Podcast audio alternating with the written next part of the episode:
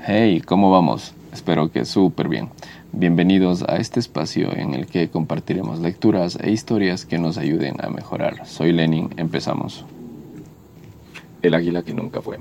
Un guerrero indio encontró un huevo de águila en el tope de una montaña y lo puso junto con los huevos que iban a ser empollados por una gallina. Cuando el tiempo llegó, los pollitos salieron del cascarón y el aguilucho también. Después de un tiempo aprendió a cacarear, al escarbar la tierra, a buscar lombrices y a subir las ramas más bajas de los árboles, exactamente como todas las gallinas. Su vida transcurrió en la conciencia que era una gallina.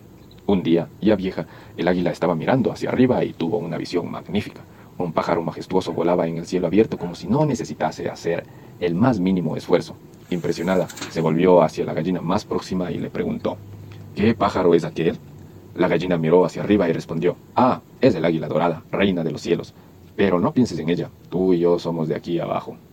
El águila no miró hacia arriba nunca más y murió en la conciencia que era una gallina, pues así había sido tratada siempre. Fin.